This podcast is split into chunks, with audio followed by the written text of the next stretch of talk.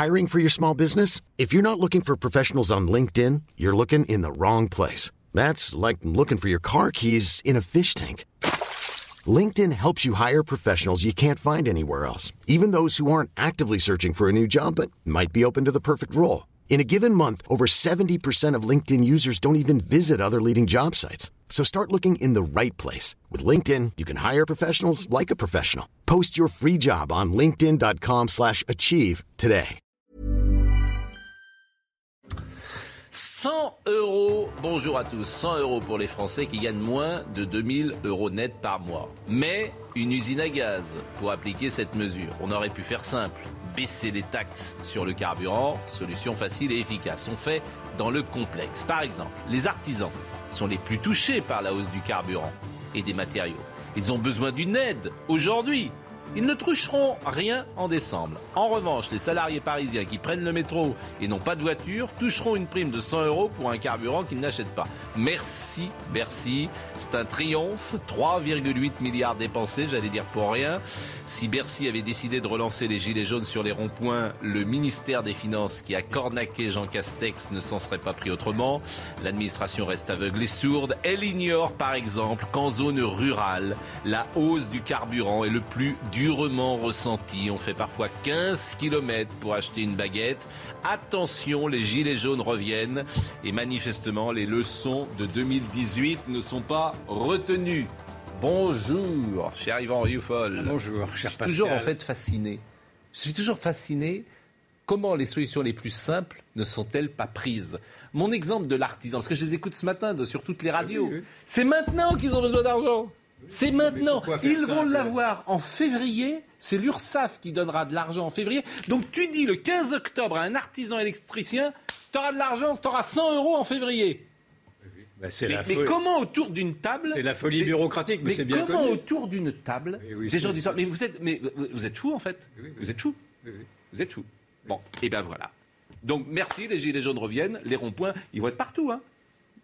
Ah, vous aviez quand même sous-évalué, Pascal vous aviez sous-évalué les gilets jaunes à Oh. l'époque quand je vous en faisais la Non, promotion. j'ai pas Et sous- aujourd'hui, vous vous rendez compte quand même que c'est une force politique Mais qui je n'ai rien Je suis bien content que vous sous-évalué ayez changé d'avis. J'avais euh, euh, expliqué quoi J'avais regretté la euh, dérive de certains gilets jaunes radicalisés et des Plus que ça. et vous des nous foules disiez que les gilets jaunes ne représentaient rien. Vous vous rendez compte aujourd'hui que les gilets jaunes représentent une colère, en tout cas. Je- Elle est peut-être je- pas quantifiable, jamais dit mais une représentait rien. J'ai regretté la foule haineuse et je reprends ce l'époque. On a à peine commencé l'émission. C'est fou quand même. On a, on, a, on a à peine commencé l'émission. Nathan Dever, bonjour. Bonjour. Monsieur Perromort, bonjour. Vous aussi, Bonjour. vous avez un coup de gueule à faire. Parce qu'à l'hôpital, vous n'avez plus d'infirmière, vous pouvez plus opérer. Qu'est-ce qui se passe? Exactement. C'est la catastrophe. Bon, ça fait longtemps que ça dure, bien sûr, mais là, depuis la rentrée, il y a un nouveau palier qui a été franchi. Et je vous remercie d'ailleurs de me donner la parole parce que c'est vraiment grave. Le système de soins en France aujourd'hui, et en particulier à l'hôpital, est à genoux. Vous êtes à la PHP. Oui, à l'hôpital Cochin à Paris. Et personne n'en parle, évidemment. Martin Hirsch, euh, il n'en parle pas. Très peu Ça, de gens, en tout cas. Nous, on en parle beaucoup, mais Oui. dans les grands médias, on va dire, c'est vrai On que. n'en parle pas. Donc silence vous, par exemple, vous êtes euh, chirurgien. Oui. Bon, en ce moment, vous ne pouvez plus opérer. Ou On a moins opérer. 50%, tenez-vous bien, 50% de nos salles d'opération qui sont fermées et chaque semaine, on déprogramme 20 patients qui étaient inscrits au bloc qu'on ne peut pas opérer. Chaque Et semaine. à cause de. Du, du À pass, cause d'une pénurie de soignants et en particulier d'infirmières qui ne euh, étaient euh, maintenues de force à l'hôpital pendant les, les plans blancs, hein, lors des pics épidémiques. Et maintenant que les plans blancs ont été levés, les C'est infirmières pas lié au vaccin. C'est Euh, pas des c'est en partie qui, lié au euh, vaccin, mais à la marge, c'est surtout lié. Là, il y a un phénomène d'aubaine en plus qui s'est surajouté. Ce sont les centres de vaccination. Bon, euh, cette affaire des 100 euros, je vous jure, je- je- en plus, je parle même pas du côté, on dirait vraiment. Le duc de Montmirail qui donne à Jacouille 100 euros, quoi, quand, euh, quand- Ah oui, quand ils sont vraiment- par terre en train de manger, quoi. Mais si T'as l'impression d'être à la table des seigneurs et puis on, on vous donne 100 euros. Je trouve que c'est le, le- franchement, je ne sais pas comment ces gens communiquent. Je vous assure, je ne sais pas comment ils font en fait. Voyons le sujet de Yann Effelé et on en parle ensemble. Le pouvoir d'achat des Français attaqué par la hausse des prix de l'énergie.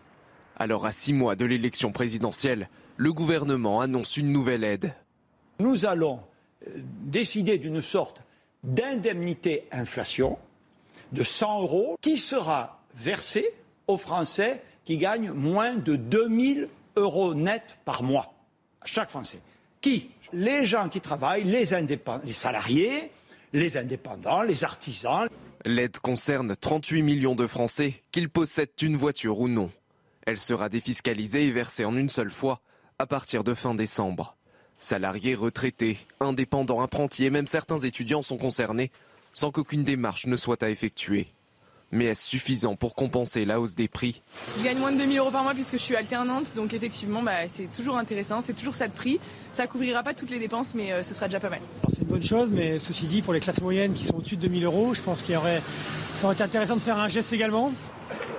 Ce geste financier a un coût total pour l'État de 3,8 milliards d'euros. Bon, qui va vouloir défendre un peu le gouvernement Mais moi. Pas moi. Comment est-ce comment est possible vraiment mais comment est-ce possible d'être aussi mauvais en fait?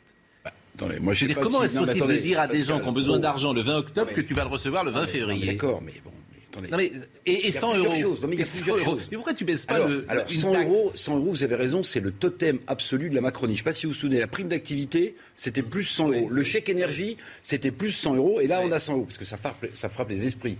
100 euros. Bon. Mais c'est pas une prime euh, augmentation d'essence, parce qu'elle Non, non, non, non. ça s'appelle indemnité. Non, mais c'est assez malin. L'inflation, l'inflation qui est en train de reprendre, elle va pas s'arrêter en décembre, en février ou en avril pourquoi tu ne baisses pas les taxes alors, l'autre question, L'autre question, alors je vais, je vais vous donner ma réponse. Quand même. Je vais vous donner ma réponse, Pascal Pro. Je vais vous donner ma réponse. Euh, le calcul est très simple. Non, mais le calcul est très simple. C'est surtaxé en France, le litre d'essence ou le gazole. Il n'y a pas de doute. Bon, mm. mais en fait, ce serait invisible. Si vous baissez de 2 ou 3 centimes à la pompe en baissant les taxes, vous savez combien ça coûte? Ça coûte 4-5 milliards d'euros. Et personne ne l'aurait vu. Mm. Donc une, une, baisse des taxes, c'est, ça, ça rend ceux qui sont contre la taxation heureux. Mais en réalité, les Français l'auraient pas vu, Pascal Pro. Ils l'auraient pas vu dans, dans le... de la communication. Ben, il y a une partie de communication, évidemment. C'est pour ça que j'attaquais sur les 100 euros. Le totem de la Macronie, c'est 100 euros parce que ça frappe les esprits. Vous les avez écoutés, les artisans, ce matin? Oui, bien sûr, je les ai écoutés. Bien sûr. Les ruraux, vous les avez Vous avez raison, c'est que les, les méandres administratifs. Vous avez écouté les ruraux, mais, c'est en fait la, la périphérique continue de souffrir. Bah, eh ben, si vous, tu veux relancer les gens sur les ronds-points, tu fais pas autrement que ce qui a été dit hier soir. Oui, trois petites remarques. Premièrement, il faut, euh, on parle de la hausse des prix des carburants, mais il y a une hausse générale et totale de tous les prix. Carburant, électricité, gaz, produits alimentaires, c'est moins visible, mais ça existe également. Deuxièmement, il faut remettre dans le contexte. Quelles sont les causes de cette inflation? Tout le monde s'accorde à dire, moi je ne suis pas économiste, mais tous les économistes sérieux s'accordent à dire que c'est la conséquence directe de la politique anti-Covid qui a détruit l'économie et les conséquences s'en suivent maintenant quand la croissance reprend, tous les prix montent. Donc déjà, il faudrait voir ça. C'est-à-dire que cette histoire de 100 euros, c'est comme si quelqu'un venait casser votre salle de bain et qu'après il vous amène un mouchoir pour éponger des fuites qui sont immenses. Et troisième remarque, c'est que là, les 100 euros se sont faits sur l'argument de dire que la hausse des carburants était d'environ 80-85 euros. Alors c'est vrai si on prend sur les 2-3 derniers mois, mais si on prend depuis janvier dernier, elle est environ 235 euros la hausse. Donc on voit bien qu'ici, il s'agit, bon, je suis d'accord avec vous, d'une opération de communication ou de, de mettre en visibilité. Elle n'est pas terrible, hein, cette opération de communication, franchement. Totalement ratée. et deuxièmement, il faudrait s'attaquer aux vraies causes de cette montée des prix et aux vraies causes de cette inflation. Parce que là, si vous voulez, c'est une sorte de pansement ou de maquillage. Voilà, c'est ce que Platon aurait appelé faire de l'esthétique, du maquillage, mais sans répondre aux vrais problèmes. Mais Moi, je pense que ça ne correspond pas à l'analyse euh, de ce qu'est aujourd'hui cette colère populaire. On feint de croire que cette analyse d'une colère populaire serait due un pouvoir d'achat. Et en effet, le pouvoir d'achat n'est pas, pas mince dans cette colère-là. Mais rappelez-vous que lors de la, de, la, des Gilets jaunes, euh, ça avait été dû naturellement à cette installation d'une taxe carbone par le Premier ministre, mais cette taxe carbone avait été supprimée et les Gilets jaunes, malgré tout, avaient perduré dans leur mouvement. Parce qu'au-delà de la crise du pouvoir d'achat, c'est une crise de la démocratie qui est derrière. Et cette crise de la démocratie, de la représentation d'une partie du peuple, elle n'est pas prise en compte, elle n'a jamais été prise en compte par ce gouvernement qui affiche un mépris total contre euh, vis-à-vis de cette société dite des oubliés, des invisibles, de, de cette France silencieuse, qui depuis maintenant cinq ans, mais bien plus, mais, bien plus avant, euh, n'apparaît plus, dans les radars. Et donc, non mais je termine, je, je termine, je termine, donc, je termine donc, cette, cette, cette prime-là est une aumône, mais c'est une sorte de mépris supplémentaire d'une aristocratie qui donne qui donne quelques petites miettes à un peuple qui voudrait beaucoup plus que cela. Je connais effectivement cette sortie de notre ami Yvan, puisque c'est euh, elle est, elle est, c'est une antienne, mais pourquoi pas eh D'ailleurs, mais là où je vous rejoins, c'est qu'il y a un côté aumône, il y a un côté Hubert de Montmirail à la table, quoi. non, mais n'évacuez pas la crise de la démocratie. la, crise de la démocratie est structurelle. Oui, mais ce... c'est pas trop le sujet. Ah ben si, c'est en plein dans le sujet. Excusez-moi, on est en train d'acheter une paix sociale parce qu'on ne sait pas répondre à la colère sociale. Bon. En tout cas. Euh, on va voir ce qui va se euh, passer. Alors écoutez Jordan Bardella, parce que effectivement, il dit un peu, euh, je pense que pour le coup, ce que beaucoup de Français ont dû ressentir hier soir, en tout cas de ceux à qui cette prime était alloués ont dû euh, ressentir. Mettez-vous à la place des automobilistes qui font des dizaines de kilomètres par jour, parce que contrairement à ce que pense euh, une grande partie des gens qui nous dirigent, les Français ont besoin de leur voiture pour aller travailler, pour emmener les enfants à l'école, pour aller faire les courses, pour aller récupérer les enfants le soir à l'école. C'est parfois dans la, de la ruralité plusieurs dizaines de kilomètres par jour. Et on vient leur dire, on vient leur dire, alors que vous avez 36 euros de taxes sur un plein euh, d'une moyenne de 60 euros, on va vous donner un chèque de 100 euros entre décembre et février. Vous, vous Mais vous plaisantez ou quoi? Ah, tape dans le mille. Je ne peux pas vous dire autre chose. Il tape dans le mille. C'est tellement une question de bon sens. Pascal, mais vous pouvez nous le expliquer. Le gouvernement aurait donné 150, 200. Vous auriez dit c'est pas, pas suffisant. Non mais dire, Bercy, ils n'ont rien vu venir il y a trois ans. Ils ne voient rien venir. Ils vont avoir une nouvelle fois une une, oui. une, une, colère sociale qui arrive. Je vous dis, écoutez, écoutez ce que disent les uns, les uns et les autres sur euh, le terrain. Et encore une fois.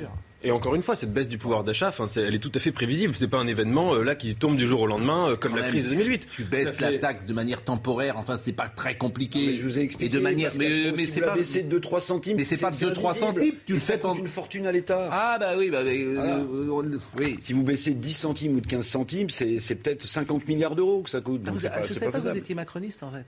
Non, je, suis macroéconomiste. Ah oui, ah bah oui. c'est différent. Vous êtes un défenseur. C'est pas mal comme C'est vrai, je suis macroéconomiste. En plus, vous dites des choses et puis vous félicitez de les dire. C'est bien, vous avez toute votre place autour de cette. Non, mais ce qu'il faut comprendre, c'est que le, moindre prétexte sera bon pour que cette société en colère se, réveille à nouveau, alors qu'elle a été anesthésiée. C'est possible par, par, le quoi qu'il en coûte. Et cette, ces moindres prétextes, ça peut être en effet cette taxe, mais ça peut être autre chose. Moi, je ne me, je ne me focalise pas sur ce pouvoir d'achat. Je pense que c'est un mauvais prétexte. Bon. Euh, la semaine dernière, euh, j'ai donné la parole, nous avons donné la parole à euh, une personne qui souffre d'effets secondaires du vaccin. Bon. Je m'aperçois que dans l'espace médiatique, on n'entend jamais ceux qui ont des effets indésirables. L'espace médiatique a choisi de ne pas entendre ces gens-là. Bon. On est sur un fil, puisqu'il ne s'agit pas de condamner le vaccin, bien évidemment. Il ne s'agit pas euh, de dire que le vaccin n'est pas une bonne chose, loin de là. Il s'agit d'entendre ceux qui souffrent, qu'on n'entend pas. Donc on devait avoir, je l'ai fait vendredi dernier, je voulais ravoir une personne qui est anonyme, dont je ne vous citerai pas le nom, mais euh, Jeanne Cancard m'a dit que la, la liaison n'est pas bonne, ce qui est dommage parce que nous l'avions vérifié manifestement hier. Alors est-ce que Jeanne, cette liaison non, si c'est par téléphone, on ne peut pas le faire. Euh, je réponds à Jeanne Cancard. On ne peut pas effectivement euh, faire ça. Donc c'est dommage parce que euh, c'est un témoignage qu'on devait avoir. On va essayer de régler ce, témoignage. Mais c'est, vous allez peut-être nous en parler, Monsieur Perromort. Vous êtes chef du service d'urologie de l'hôpital Cochin. C'est vrai que, et, et, Yvan et moi, moi je suis très ennuyé de parler de ça, pour tout vous dire. Parce que ma position, c'est évidemment, de, je le répète, de ne pas condamner euh, le vaccin. Simplement de souligner qu'il y a des effets indésirables. Est-ce qu'ils sont plus importants que dans d'autres vaccins Ça, c'est une première question. Et je vous la pose. Alors, euh, à court terme, hein, puisque le vaccin n'est pas euh, en place depuis très longtemps, on a des données sur le court terme seulement. le taux de complications est relativement restreint. Hein, on le sait. Le, vrai problème, c'est euh, à chaque fois le rapport entre le bénéfice et le risque. Moi, ce qui m'embête, c'est quand euh, on vaccine des gens qui sont très jeunes, qui n'ont aucun bénéfice direct euh, de ce vaccin, puisque le Covid est dangereux surtout chez les personnes âgées et fragiles, et on a quand même vacciné en masse des gens jeunes, et parmi ces gens jeunes, on a eu des complications, notamment cardiaques. Ça, vous le savez. C'est pour ça que moi, à titre purement personnel, je n'ai jamais été pour l'obligation vaccinale. Le vaccin, oui, j'y crois, parce que le vaccin réduit effectivement le développement des formes graves et la mortalité liée au Covid. Ça, c'est une certitude. Mais je crois qu'il faut surtout focaliser la vaccination sur les personnes à risque, là où le rapport bénéfice-risque est positif.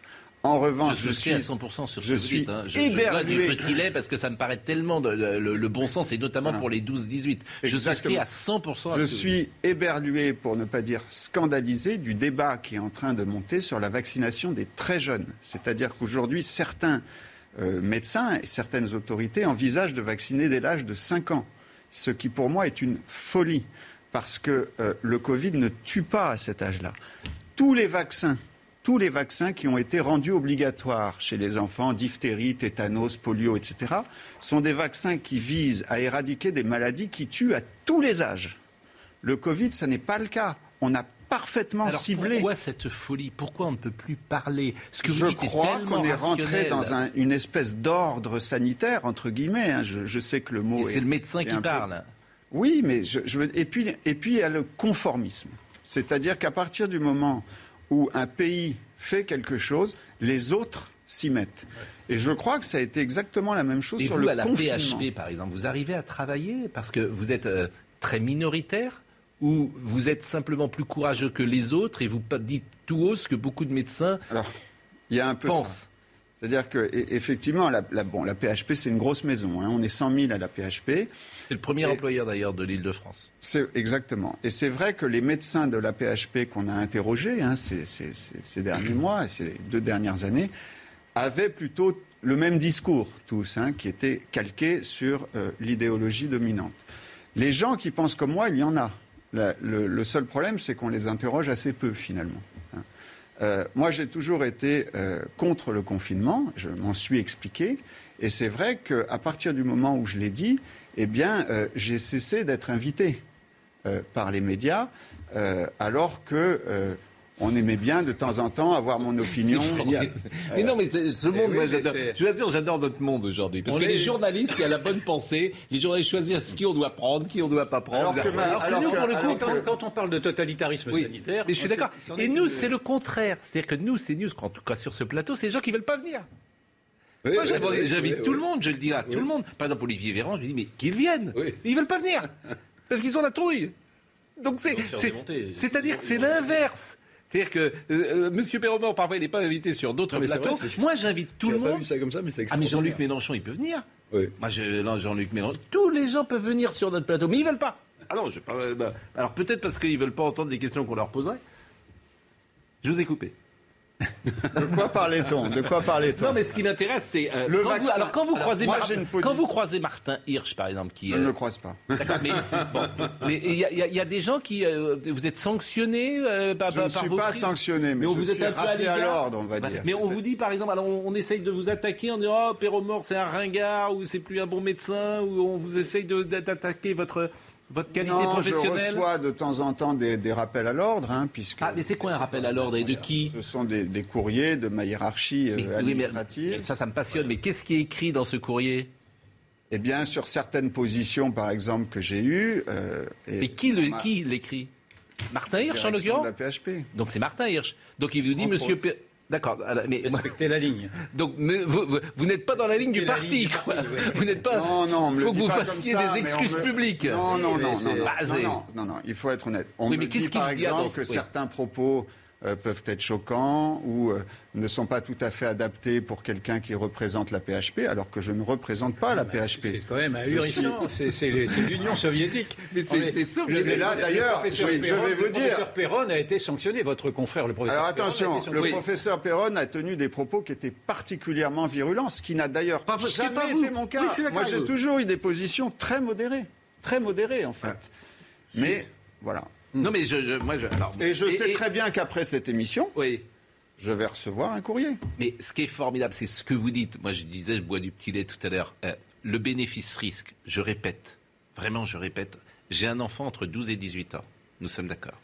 Cet enfant n'a a priori aucun, aucune probabilité de terminer en réa. Nous sommes toujours d'accord. En revanche, il y a une possibilité que la vaccination se passe mal. Oui. Nous sommes encore d'accord. Et qu'il fasse un effet indésirable. Aujourd'hui, il se trouve que je n'ai plus d'enfants de 12-18. Mais si j'en ai un, je ne suis pas sûr que je le fasse vacciner. Alors, eh ben, c'est mon cas, et pour l'instant, je ne le fais pas vacciner. Voilà.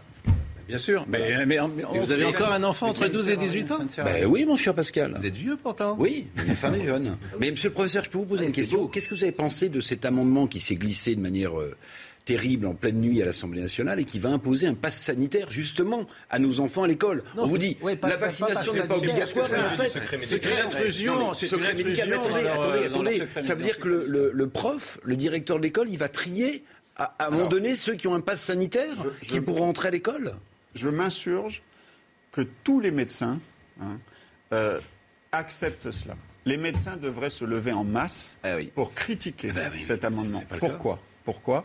Parce qu'en fait, il s'agit d'aller dépister, d'aller tracer des gens, des enfants de oui, sur un critère sanitaire. Ce qui va à l'encontre, en fait, euh, de tous les principes. Mais c'est ahurissant. Euh, Hier, j'étais avec Jean-Claude Dacier et avec Jérôme Béglé qui trouvaient ça normal. Mais non, mais c'est horrible. Je, vous assure, moi je trouve ça horrible. Je suis un peu comme Yvan. je ne suis pas sur la même position que lui, surtout, loin de là.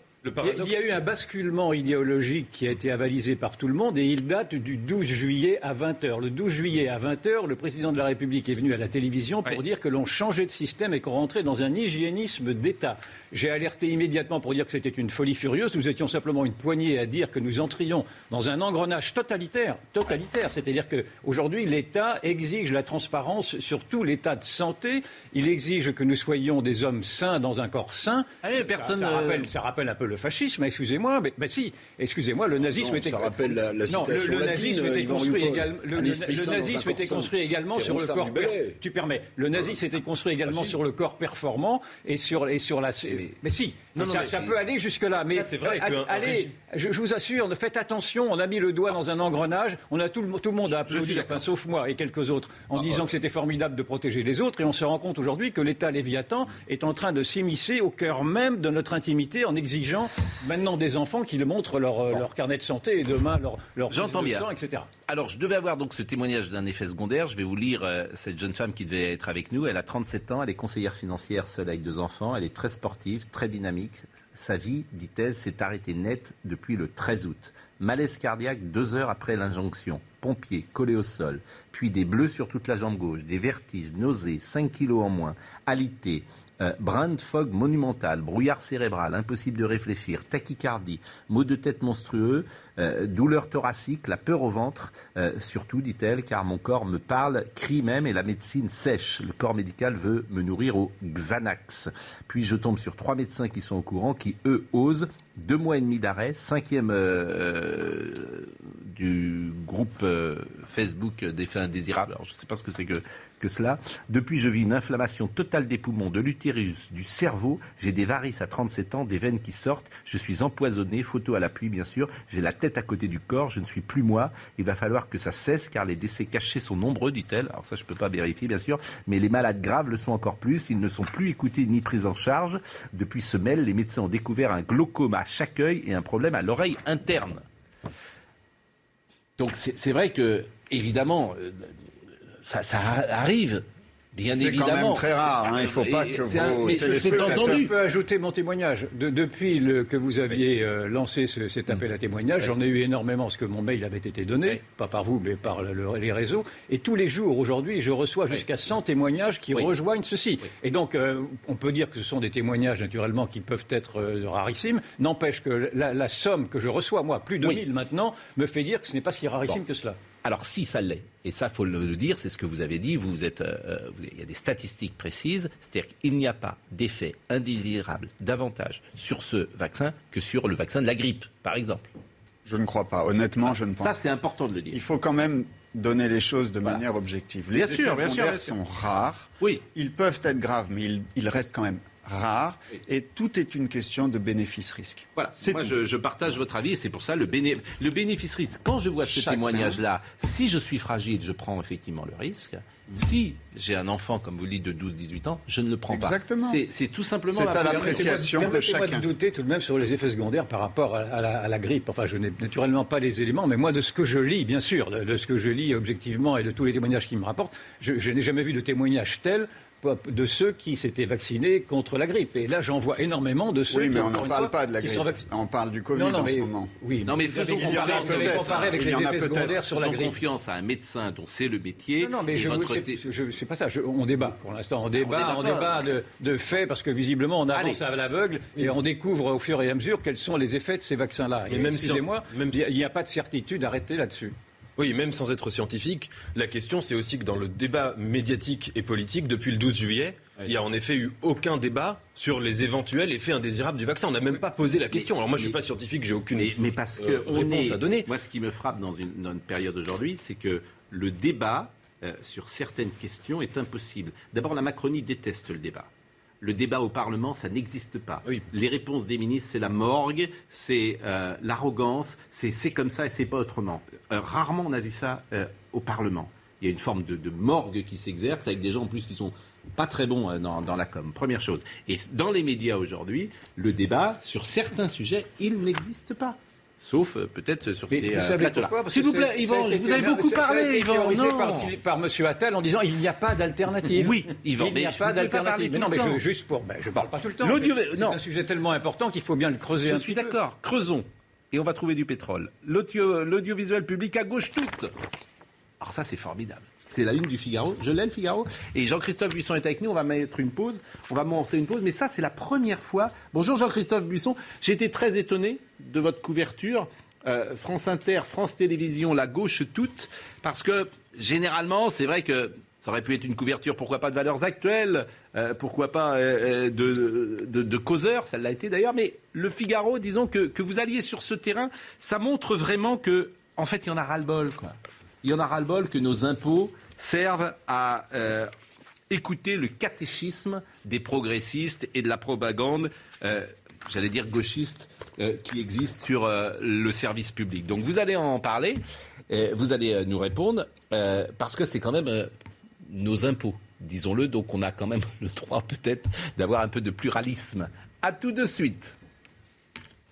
Jean-Christophe Buisson est le directeur adjoint de la rédaction du Figaro Magazine. Et à la une euh, du Figaro Magazine, il y a donc euh, euh, France Inter, France Télévisions, à gauche toute. C'est dire si c'est un sujet extrêmement important et peut-être pour la campagne présidentielle. Parce que peut-être que l'idée de privatiser le service public de l'information naîtra-t-elle? Alors, Laurent Ruquier est au centre, qui n'est pas un journaliste.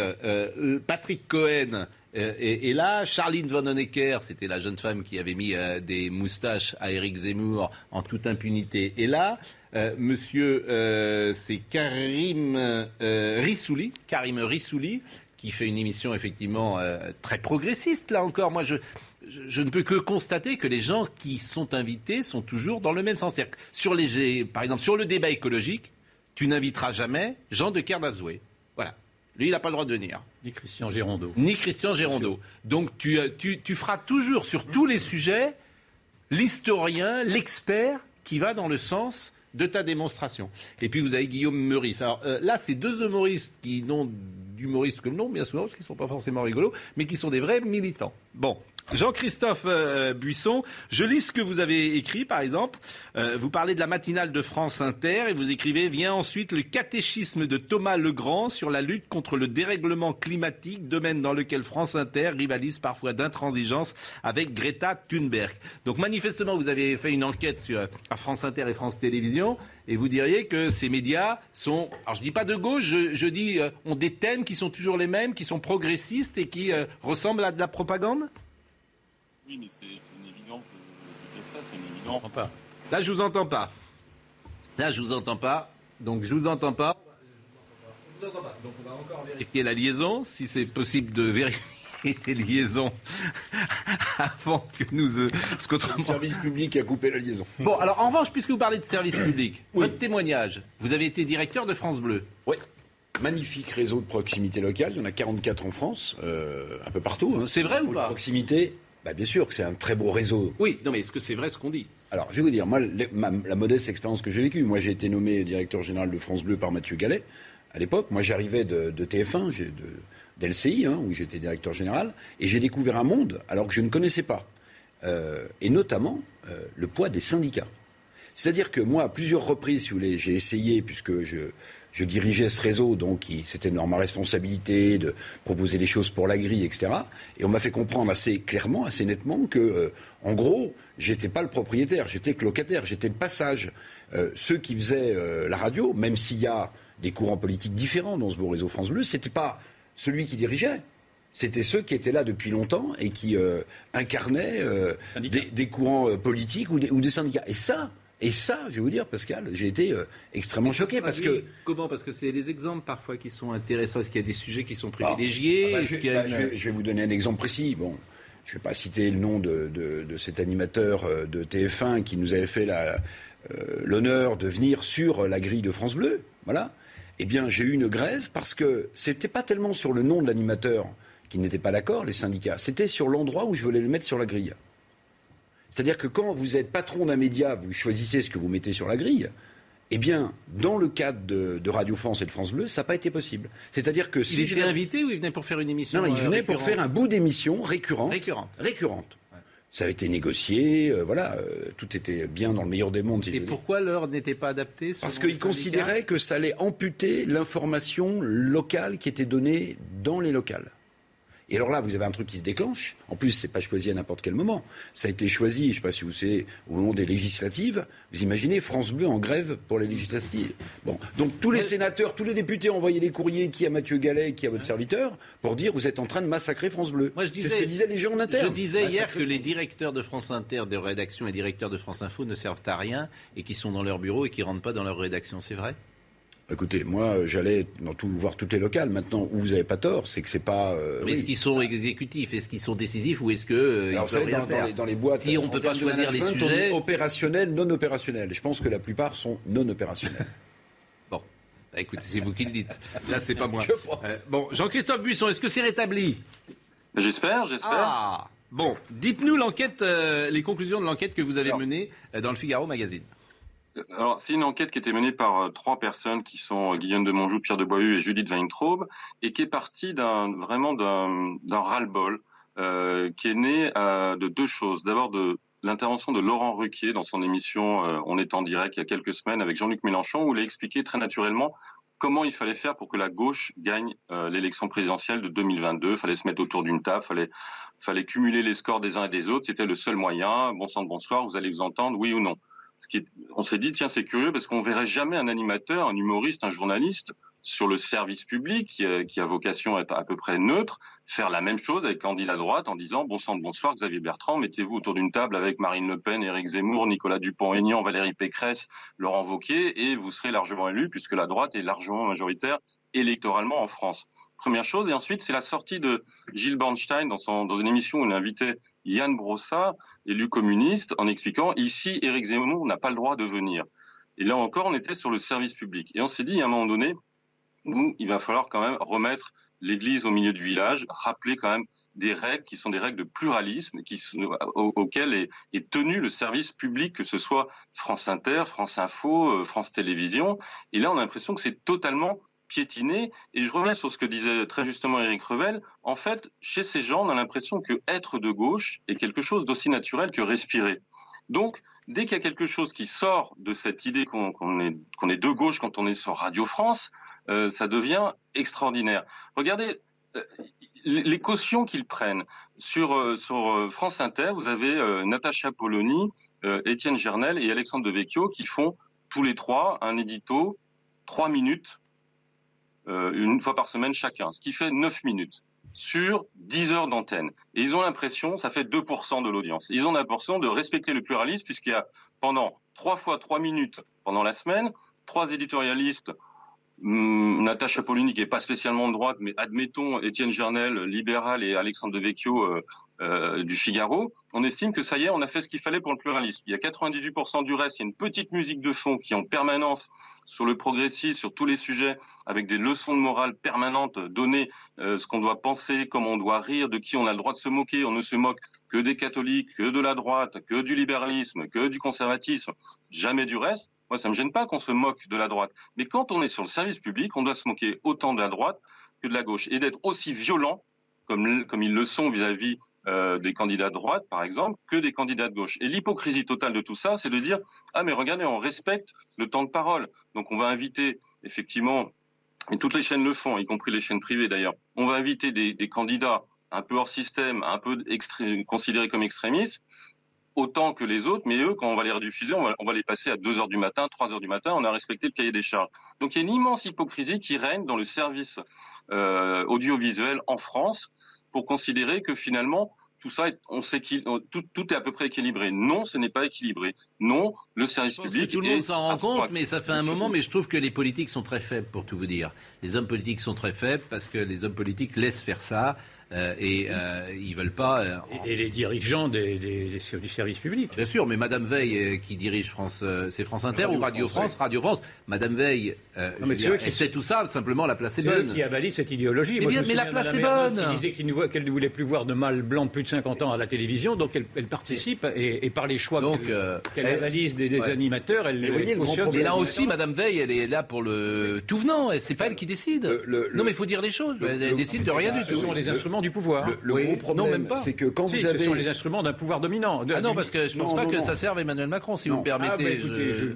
Enfin, attendez, le ah, ils ne sont pas, ils sont pas vraiment macroniens. Hein le service public, malgré tout, et alors, quels sont les procédés, les procédés de, de, nomination des patrons de service public? Mais enfin, c'est quand même lié, malgré tout, au pouvoir exécutif. Mais, mais je suis bien d'accord avec vous. C'est-à-dire qu'Emmanuel Macron a sans tout fait pour que ce soit Sybille Veil, mais Sybille Veil, elle ne fait pas ce qu'aimerait que, euh, euh, que, que, Emmanuel euh, Macron euh, Juste une petite incise. Une petite oui. incise. Moi, si j'achète Libération ou j'achète oui. l'Humanité... Non, mais on est Non, mais non, non. Et voyez, donc, on est mais deuxième chose, attention quand même, il y a une partie de, de, qui est faite par le service public oui. qui ne serait pas rentable et donc pas faisable par le privé. Donc, même si, je sais, je vous entendais Pascal dire France Culture, ça fait deux points, France Musique, ça fait deux points, c'est très cher payé, oui, mais, non, mais en théorie, moi, ça me gêne ça, pas du tout. le privé pourrait pas le faire. Mais en, en théorie, ça me gêne pas du tout qu'il y ait un service public et que ça coûte de l'argent. Mais ce qui me gêne, c'est l'absence de pluralisme. Enfin, y a, je, on est d'accord. Alors là, je, et, et, notamment les humoristes, il parce que faut vous... un séparatisme entre l'information et l'État. Il n'y a pas simplement entre l'Église et l'État, mais entre la, Yvan. nouvelle Église, quels sont les médias et l'État. Ben oui, excusez-moi, mais arrêtez oui, mais... de souffler dès que je dis quelque chose. Mais non, mais euh, je suis en train, on est avec Jean-Christophe Buisson, c'est oui. lui qui a fait l'interview. Euh, et c'est l'enquête euh, qui l'a fait. Au rayon, je souffle pas.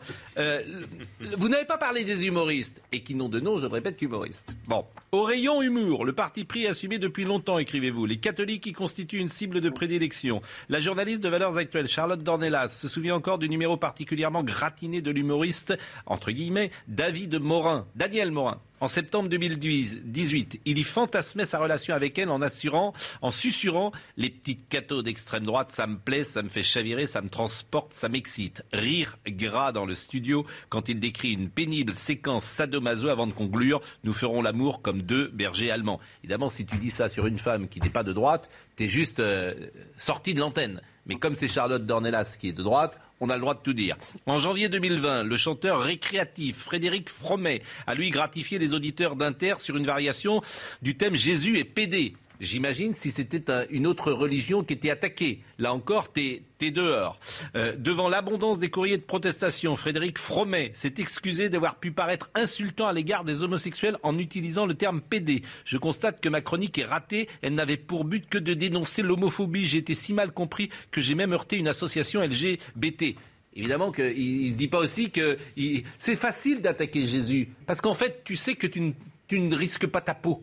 C'est ça la vérité. Donc non seulement ces gens n'ont pas de talent, et en plus ils, sont, ils manquent de courage. Et en plus ils manquent de courage que M. Fromet qu'il s'amuse à attaquer et à dire pourquoi pas euh, qu'une autre religion euh, ou qu'un autre euh, figure importante d'une religion est pédé. Vraiment, je l'attends, euh, ça, ça m'intéresserait beaucoup. Jean-Christophe Buisson, les humoristes, c'est les faux humoristes, c'est un problème. D'accord. Non, mais déjà rien que le terme pédé euh, utiliser le terme PD, on a le droit quand on est de gauche. Si c'est quelqu'un de droite qui utilise le mot PD, il est homophobe. C'est vraiment tout ça qui est, qui, est, qui est, très pénible dans, dans ces. Euh, Qu'est-ce qu'il faut, faire Qu'est-ce qu'il faut faire Qu'est-ce qu'il faut faire Par exemple, il faut, faut privatiser.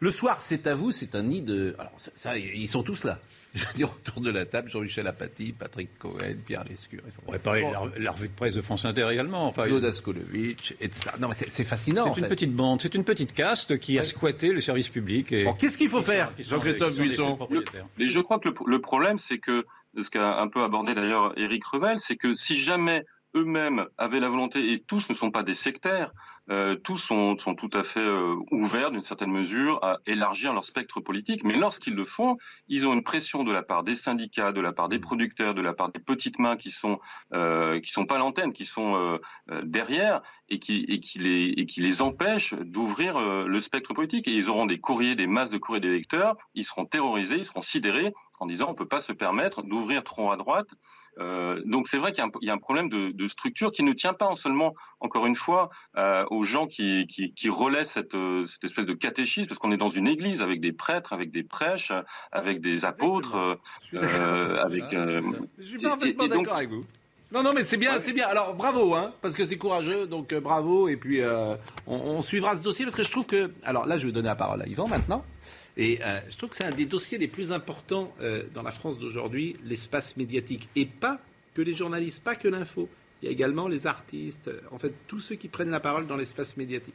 Moi, ce qui me frappe, mais depuis toujours, c'est qu'il y a une dissonance entre le monde médiatique et le monde civil et le monde de la société civile. Et ça rejoint en fait tous les autres problèmes de, de tous ces pouvoirs apparents, singulièrement le pouvoir politique, mais le pouvoir médiatique qui se colle qui est mimétique du pouvoir politique, est également complètement déconnecté aujourd'hui de l'évolution de la société. Mais, là, il n'est pas mimétique. Si, il est, mimétique, il, est, mimétique malgré tout de toute la grande tendance encore wokiste, multiculturaliste, antiraciste, tout ce que vous voulez. Il y a la bonne conscience qui est malgré tout cautionnée également par la Macronie. Si, la Macronie s'accommode. La, la, Macronie s'accommode de tout cela. La Macronie se présente elle-même comme étant progressiste, en tout cas, a beaucoup de dédain pour tout ce qu'elle considérait comme étant le populisme. Là, ce sont des, des gens qui ah, se. C'est la nouvelle aristocratie, les matu vus de, de, de, l'audiovisuel, qui n'entendent pas, qui crachent même sur la, la société des oubliés. Et c'est celle-ci qui m'intéresse davantage que la société médiatique. C'est pour ça que je, ne me reconnais pas beaucoup dans ma profession. Alors pour ma part, je ne connais pas le champ médiatique sur le service public de l'intérieur, donc je ne me permettrai pas d'en parler, mais j'en parlerai de l'extérieur. Oui, j'en parlerai de l'extérieur, c'est-à-dire en tant que téléspectateur ou même en tant que lecteur de presse, etc. Moi, il y a une chose qui m'a toujours un peu dérangé dans certains médias ou dans certaines émissions, pour ma part, je pense que l'objectivité journalistique n'existe pas. C'est-à-dire que on peut y aspirer, mais on a toujours une ligne éditoriale, on a toujours une sensibilité, et ça c'est très bien. Faut l'honnêteté. Et moi j'aime beaucoup lire tous les journaux qui assument leur ligne idéologique. Ça veut dire, euh, c'est formidable un journal qui dit moi je suis euh, de telle ou telle gauche, moi je suis wokiste, moi je suis de telle ou telle droite, moi je suis de telle ou telle droite radicale, etc. C'est très bien. Ensuite, il faut dire qu'on a une ligne idéologique, l'assumer et éclairer le monde, éclairer le présent à partir de cette ligne. Mm. Et ça, c'est très bien, et moi j'adore les journaux qui font ça. Je suis à chaque fois gêné quand, dans un média quelconque, il y a des journalistes qui tiennent un discours qui n'est pas objectif, et ça, encore une fois, pas, je leur reproche pas parce que c'est le, le, principe de base, mais qui font comme si ce qu'ils disaient était objectif. Et ça, c'est ça qui est dérangeant. Et, je pense que ça peut énerver un certain nombre Le, plus dérangeant, c'est qu'ils donnent des leçons. C'est les donneurs de leçons. On partage ce que vous venez de dire. Mais attention, il y a un point fondamental. C'est une banalité, mais il faut le rappeler. Quand vous parlez de médias du service public, ça doit parler au public, à tous les publics. Justement. Or là, il y a un biais euh, politique, évidemment, avec l'argent du contribuable. Donc en fait, vous arrivez sur un média du service public et vous avez l'impression, assez rapidement, qu'en fait, on ne vous laisse pas le choix d'une idéologie. Oui, c'est unique. Donc là, c'est pas la même chose qu'un média d'opinion. Dernière chose, parce que M. Perromort, on va partir à 10h 10 et je voulais quand même euh, lui consacrer quelques minutes avant qu'il parte. Dernière chose. Le budget de France Inter et de toute Radio France, c'est 650 millions. C'est toutes les radios privées. C'est le budget c'est le chiffre d'affaires de toutes les radios privées. Il y a 222 radios privées en France. Elles font un chiffre d'affaires global de 650 millions d'euros. Eh bien, Radio France, à lui seul ou à elle seule, a 650 millions d'euros. C'est votre argent. Bah, cet argent-là, moi, je le remets en cause aujourd'hui. Vraiment, je le remets en cause parce que c'est pas condamnable. Et les hommes politiques doivent euh, prendre ce euh, sujet durant la campagne. Monsieur Perromort, vous allez partir travailler cet après-midi. Ce matin, vous voulez dire Ah, vous repartez euh, travailler ce matin. Mais, mais, mais, mais effectivement, euh, ce coup de gueule que vous avez euh, poussé en, début d'émission, comment vous allez faire pour retrouver des infirmières et pour pouvoir opérer? Quelles sont les solutions? ça va être compliqué parce que c'est un phénomène qui est chronique, hein, la pénurie de personnel, mmh. qui n'existe d'ailleurs pas que dans le public, qui existe aussi dans le privé, c'est un peu partout en France. Il y a des mesures, comme toujours, d'urgence et puis des mesures sur le, sur le moyen et le long terme. Les mesures d'urgence, bon, elles passeront sans doute par la revalorisation euh, des salaires, puisque c'est un métier, malgré les efforts du Ségur de la santé, qui, qui n'est pas très bien considéré, mmh. ça faut le reconnaître. Il faut, je crois aussi, et ça c'est un peu plus euh, délicat, euh, augmenter le temps légal de travail à l'hôpital, hein, parce que ça peut être simple quand on est passé aux 35 heures, ça a généré de la pénurie, hein, il faut quand même le dire.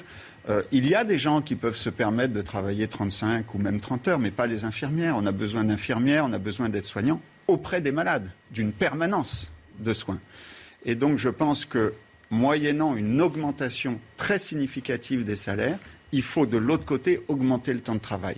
Il faut Pardon. Euh, et euh, confirmez-vous également ce que l'on a entendu du fait que des lits, euh, ont manqué de lits de réanimation pendant toute la crise du Covid. Et on a entendu que non seulement il n'y en avait pas eu de supplémentaires, mais qu'on en avait supprimé encore davantage. Est-ce que c'est oui, vrai oui, oui, c'est vrai. Et pourquoi?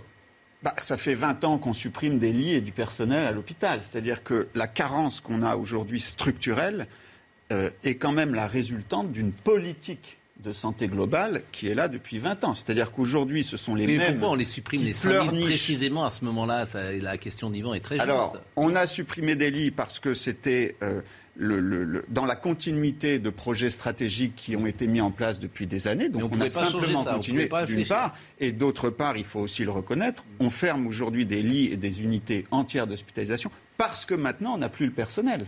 C'est-à-dire qu'il fallait arrêter de fermer des lits au moment où on avait chose, le personnel. La dernière fois que vous étiez venu ici, vous aviez dit qu'un tiers des personnes qui travaillent pour la PHP n'ont jamais vu un, malade. Oui, 35% à l'hôpital public français des salariés de la sont PHP. Des 35% sont des gens qui ne s'occupent pas des malades. un paquet de fonctionnaires de l'éducation nationale qui n'ont jamais vu un donc élève. sur 100 000, ça fait 35 000. Bon.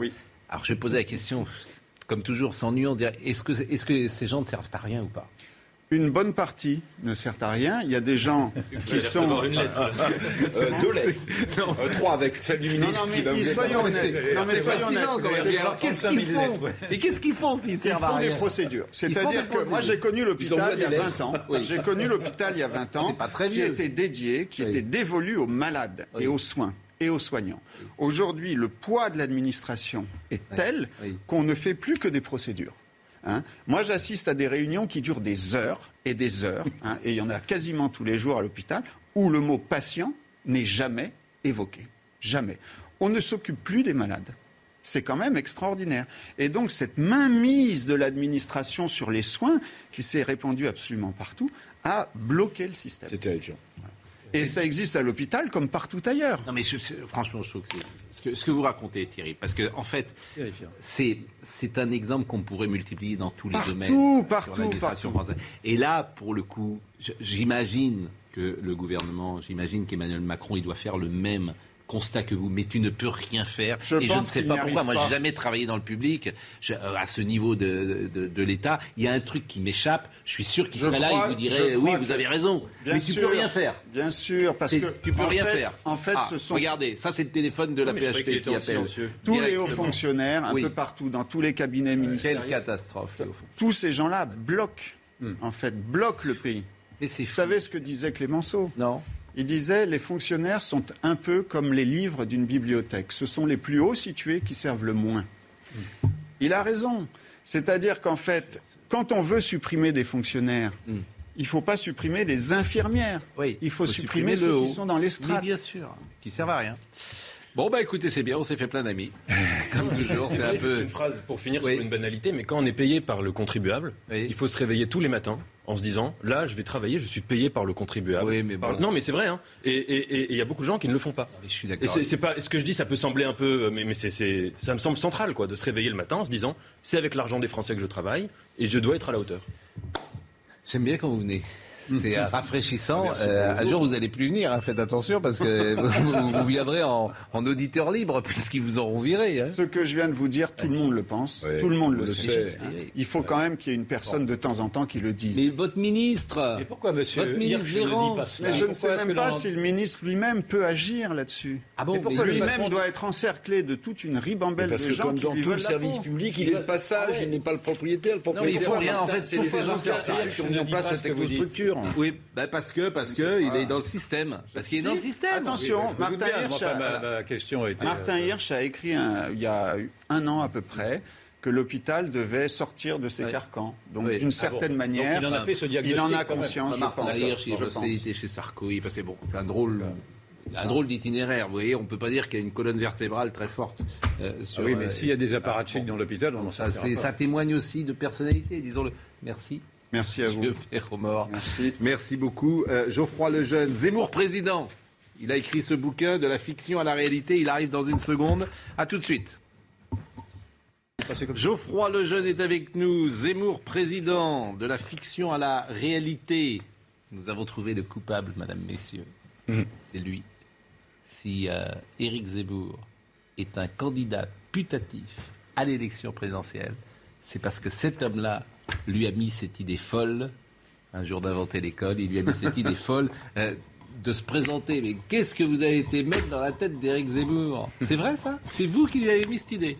En fait, c'est ce qu'il a dit, parce qu'il se moque de moi depuis. Euh, c'était il y a six ans que j'ai écrit ce, le, premier livre sur l'élection d'Éric Zemmour. Et euh, il y a six ans, il se moquait de moi déjà en disant c'est une mauvaise idée, c'est nul, ça n'a aucun intérêt. Et en fait, euh, et en fait, oui, oui, c'est la première fois qu'on lui en a parlé. C'est ça. C'est en fait, moi, j'étais parti de Patrick Buisson et Philippe de Villiers qu'il avait pris dans un restaurant en lui disant vas-y, va à l'élection. J'apprends ça, et donc je me dis au lieu de d'écrire un article là-dessus, je vais imaginer l'histoire, je vais en faire un roman. Et en fait, c'est devenu donc un, roman que je republie aujourd'hui avec une, explication euh, sur euh, sur. Oh, vous auriez mieux fait de garder cette idée pour vous. C'est pas. oh, vous êtes. Euh, il était bon essayiste, bon polémiste, bon journaliste, et vous le mettez sur une scène. Je suis pas sûr que. Mais pendant des années, non. En fait, moi, j'ai, me suis permis d'imaginer le, le, le, scénario. Après, lui, il a beaucoup changé finalement. Enfin, c'est pas moi qui l'ai fait devenir candidat à la présidentielle. pendant des années, il trouvait que c'était une mauvaise idée. Il disait comme vous qu'il était bon essayiste, qu'il avait ses tribunes, il voulait influencer le débat d'idées, etc.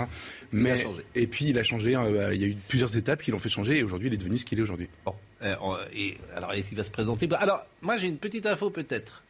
Le 9 novembre. Que se passe-t-il le 9 novembre? Il se déclare candidat. Qu'est-ce que qu'est-ce que c'est le 9 novembre? Ah je ne sais pas.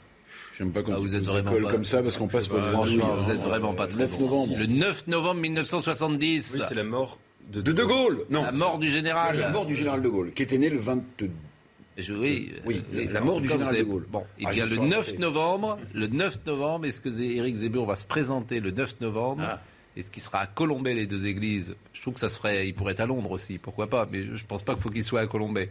C'est un peu too much. Mais il est possible, en revanche. Vous avez des infos ou non, non, mais je réfléchis par. Euh, ah, bah, de toute façon, il vous le dira pas. Il vous le dira pas, Éric Zemmour, s'il se présente le 9 novembre. Mais c'est.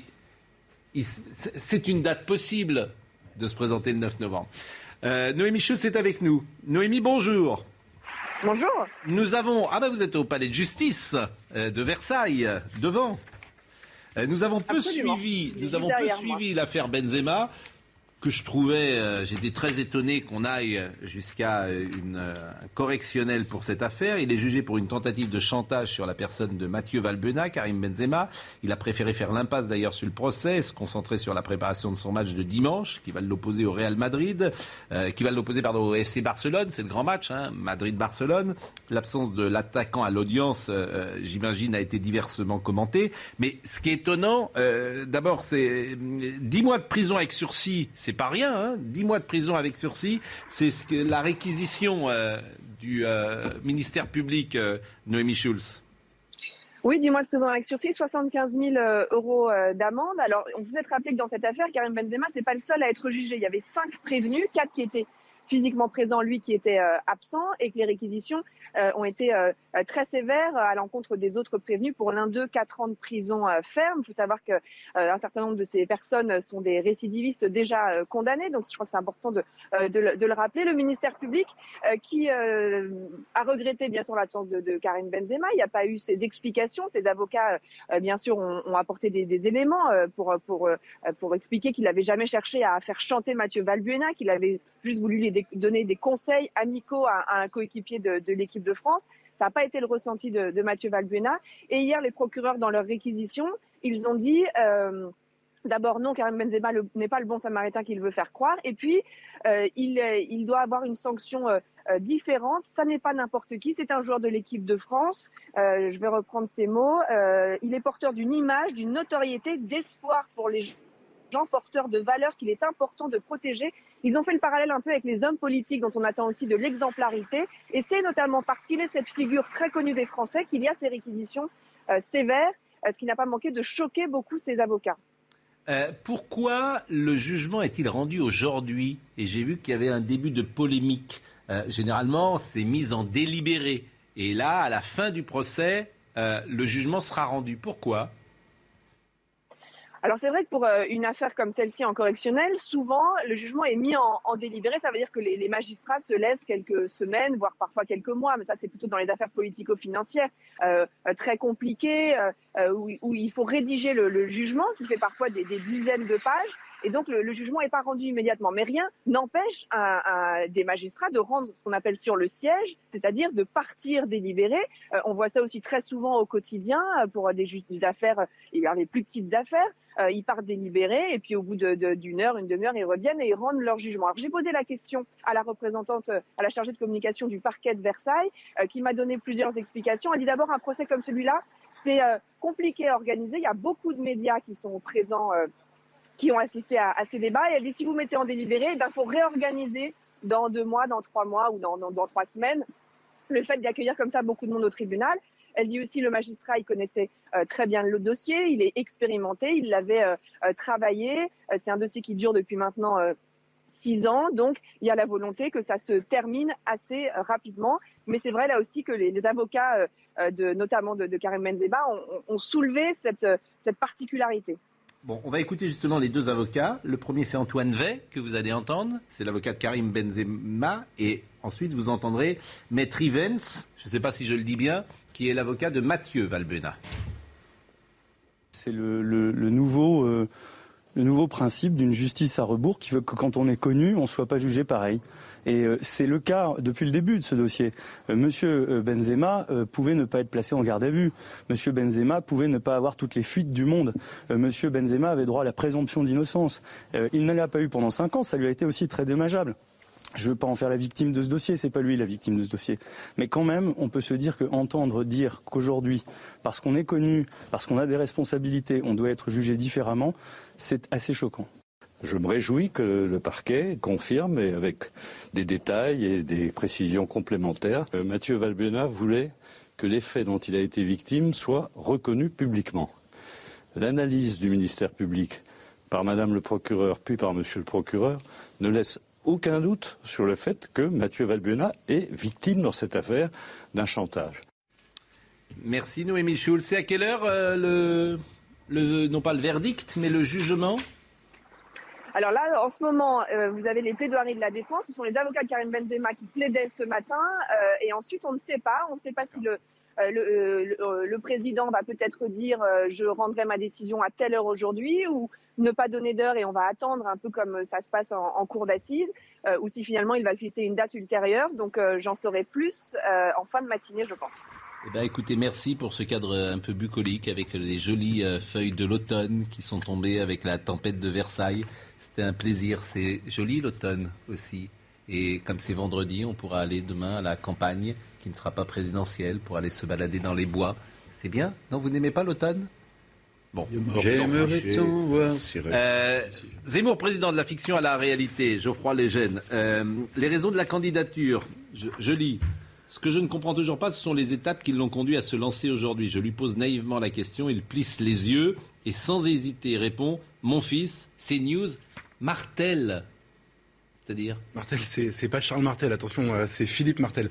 Philippe Martel, c'est un personnage peu connu euh, du grand public, qui était en fait un, haut fonctionnaire qui faisait de la politique, notamment dans les années 90. Il a été chef de cabinet d'Alain Juppé, puis euh, il a travaillé à la mairie de Paris avec Jacques Chirac, et c'était le meilleur ami d'Éric Zemmour. Il est mort il y a quelques mois, et lui, il a toujours pensé qu'il fallait pas qu'Éric se, présente à l'élection présidentielle. Et puis, juste avant de mourir, il lui a dit l'inverse. Et donc, ça a été un déclic un peu pour Zemmour. C'est pour ça que je raconte ces étapes qui l'ont conduit à être candidat. Il y a un sondage qui est sorti, ce qui est frappant depuis 15 jours, 3 semaines, c'est que les sondages ne bougent plus. C'est-à-dire que les sondeurs qui le mettaient, Éric Zemmour, à 18-17, ils le mettent à 18-17. Les sondeurs qui le mettaient à 13, euh, ils le mettent à 13. Marine Le Pen ne descend plus alors qu'on avait annoncé qu'elle serait peut-être sur un toboggan, et, mais elle ne monte pas non plus. Donc les dynamiques quand même restent euh, peut-être euh, à peu près les mêmes.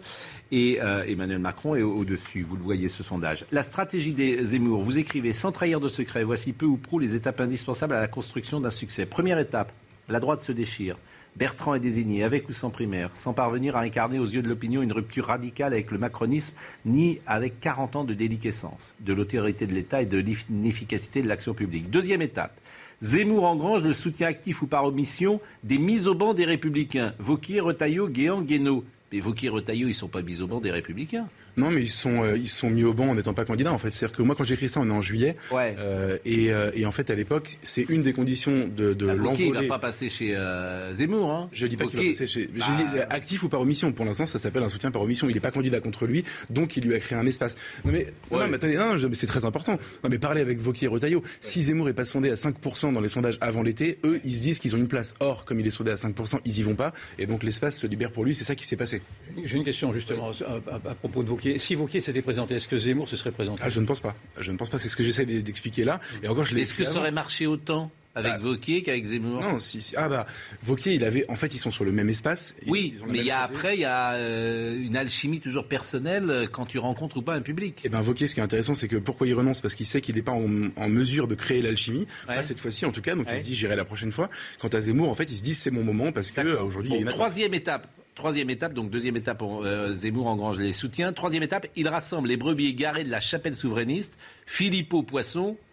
Franchement, je suis pas sûr qu'avec Philippot Poisson, il, il, gagne beaucoup de points, mais, mais enfin. c'est pour éviter que les mecs. Éparpillé en autant de candidatures de témoignages. Quatrième étape, il signe un pacte de gouvernement avec Marion Maréchal et marginalise sa tante aux yeux de son propre électorat. Alors ça, je suis d'accord avec vous. Si Marion Maréchal est franchi le Rubicon, ça, ça change la donne. Mais Marion Maréchal, euh, c'est la nièce. Elle a toujours dit, je ne ferai rien pour. Euh... Oui, mais elle a déjà fait quelque chose, Pascal. Quand même. Qu'est-ce qu'elle a fait En s'affichant, à mon, à mon sens, en Hongrie avec Éric Zemmour sur les images, elle a déjà franchi en partie le Rubicon, me semble-t-il. Hein. Elle avait décidé. Vous de pensez que Marion Maréchal elle peut, elle peut, avant la campagne, s'engager avec euh, Ah, mais je Éric pense que, Zemmour bien sûr, c'est évidemment possible. Et surtout, ce qui est intéressant, c'est qu'elle avait décidé de ne rien faire et de ne pas prendre part à cette Ouais. campagne. Elle a fait, euh, comme dit Eric, elle a fait la Hongrie. Ensuite, elle a dit ici même euh, sur CNews, elle a dit qu'elle soutiendrait le mieux placé entre Zemmour et sa tante. Euh, c'est déjà un énorme pas. Et pour l'instant, le mieux placé dans certains sondages, c'est Zemmour. Et cinquième étape, il mise sur le rejet de Macron pour d'un ultime effort le devancer au second tour de la présidentielle. Écoutez, franchement, on fait tous de la politique fiction, mais je ne vois pas le cas de figure aujourd'hui où Éric Zemmour peut être élu président de la République. D'autant, Alors, Geoffroy, à mon avis, il y, a un- il y a un souci majeur, c'est que le thème qui, va, qui est en train de s'imposer, on a commencé l'émission avec ça, c'est le thème du pouvoir d'achat. Or, sur le pouvoir d'achat, est-ce Ouais. que Zemmour a la même crédibilité que sur d'autres thèmes? Ça, Euh, c'est une question, à mon avis, pour lui. Alors, c'est, moi, je peux répondre, euh, non Ouais. pas à sa place, mais je peux répondre ce que je pense. Non, mais le pouvoir d'achat, c'est toujours très important, et on vote jamais pour ça. Dans, dans toutes les élections, c'est toujours autre chose qui s'impose, notamment le thème identitaire.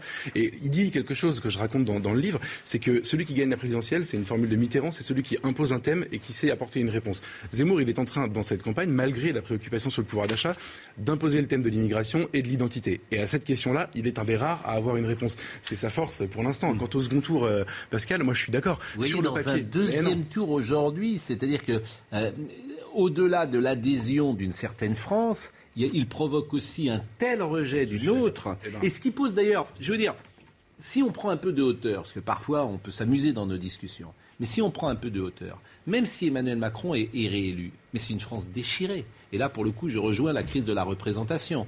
C'est-à-dire que euh, ceux qui auront, euh, je veux dire, ça sera un deuxième mandat pour Emmanuel Macron. On sait déjà que c'est difficile un deuxième mandat du jour où, euh, où il est élu, tous les autres. Dans son camp, lui tournent parfois le dos. Et on a une France qui sera euh, vraiment déchirée parce qu'il faudrait rassembler deux Français sur trois.